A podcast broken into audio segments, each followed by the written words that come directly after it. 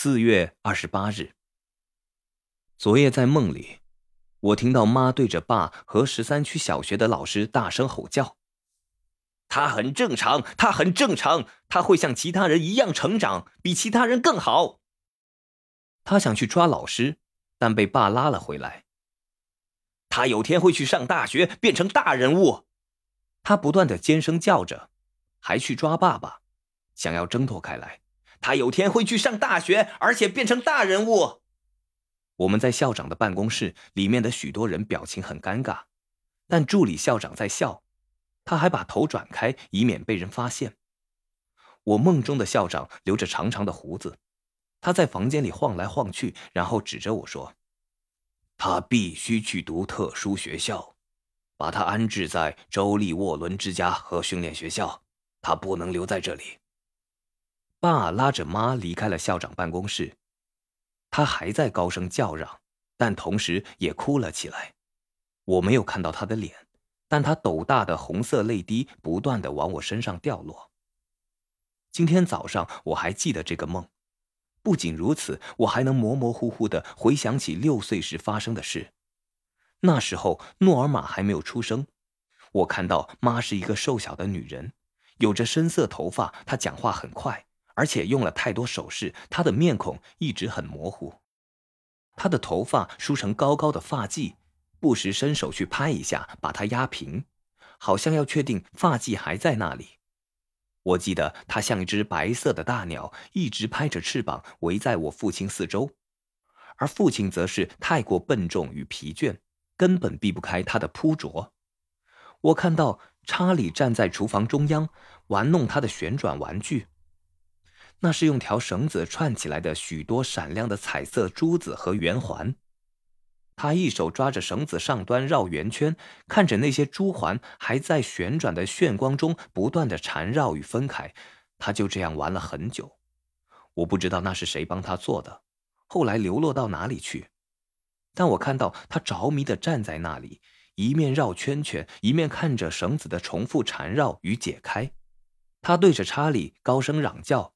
不，他是在对父亲叫嚷：“我不会把他转走，他没什么不对劲。”罗斯，继续假装一切正常没有什么好处。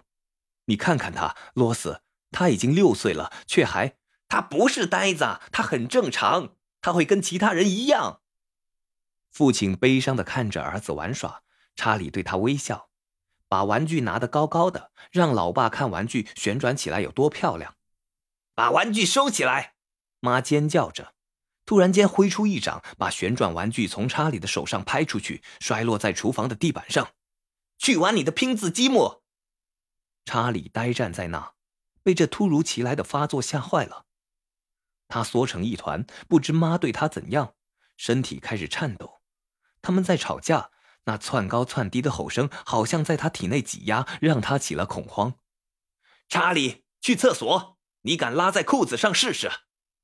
查理想照他的话去做，但腿却软弱的不听使唤，两手自动抬高，想抵挡住母亲的巴掌。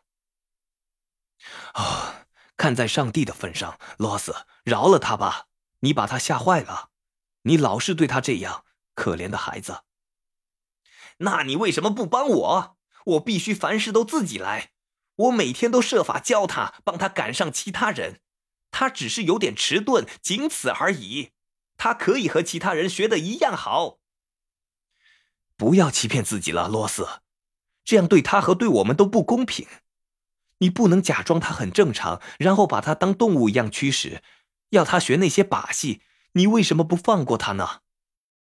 因为我要他跟其他人一样。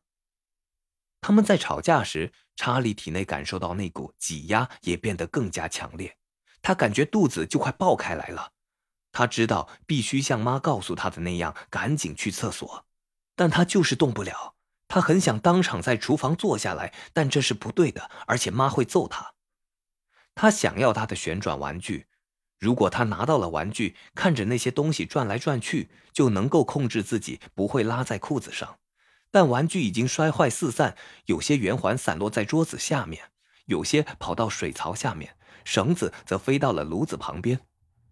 奇怪的是，虽然我很清晰的记得他们的声音，他们的面貌却始终模糊，我只能看到大概的轮廓。爸爸块头大但萎靡，妈妈瘦小而灵敏。时隔多年，现在听到他们互相争吵的声音，我有股冲动想对他们高叫：“看看他，看看查理，他得去厕所。”当他们为了他吵架时，查理站在那里拉扯着自己的红格子衬衫，他们之间的语言交锋闪烁着愤怒的火花，但那是他无法辨识的愤怒与罪过。九月的时候，他要回十三学区小学重读这学期的课，你为什么就不能认清事实呢？老师说过，他没有能力在正常班级上课。哼，那婊子也算老师吗？哦，我还可以给他取一个更好听的称号。他要是再惹我看看，这回我不会只是向教育局投诉，我会挖出那荡妇的眼珠。查理，你为什么扭成那样？去厕所，自己去。你知道怎么去的？你看不出他要你带他去吗？他会害怕。你别管。他完全有能力自己上厕所，书上说这会给他带来自信和成就感。想到那个贴满冰冷瓷砖的房间，他就浑身恐惧。他不能自己去，他不敢自己去。他向妈妈伸出手，哭着说：“厕，厕。”但妈妈把他的手甩开。不行，他严厉地说：“你是个大男孩了，你可以自己去，现在就去厕所。”照我教你的，拉下裤子。我警告你，如果拉在裤子上，我就会打你的屁股。我现在几乎可以感觉到，他们站在他面前，等着看他怎么做时，他肚子里的那种扭曲与纠结。但突然间，他也控制不了，他再也控制不了，他的呜咽变成了柔声的哭泣。他已经弄脏裤子，同时双手掩面哭了起来。那种东西软软热热的，他的感觉混合着解脱与害怕的困惑。困惑的是他，但妈妈会像往常一样让他清醒过来，把困惑留给自己。然后他会打他的屁股，他走向他，高声的骂他是坏孩子，而查理则奔向父亲求救。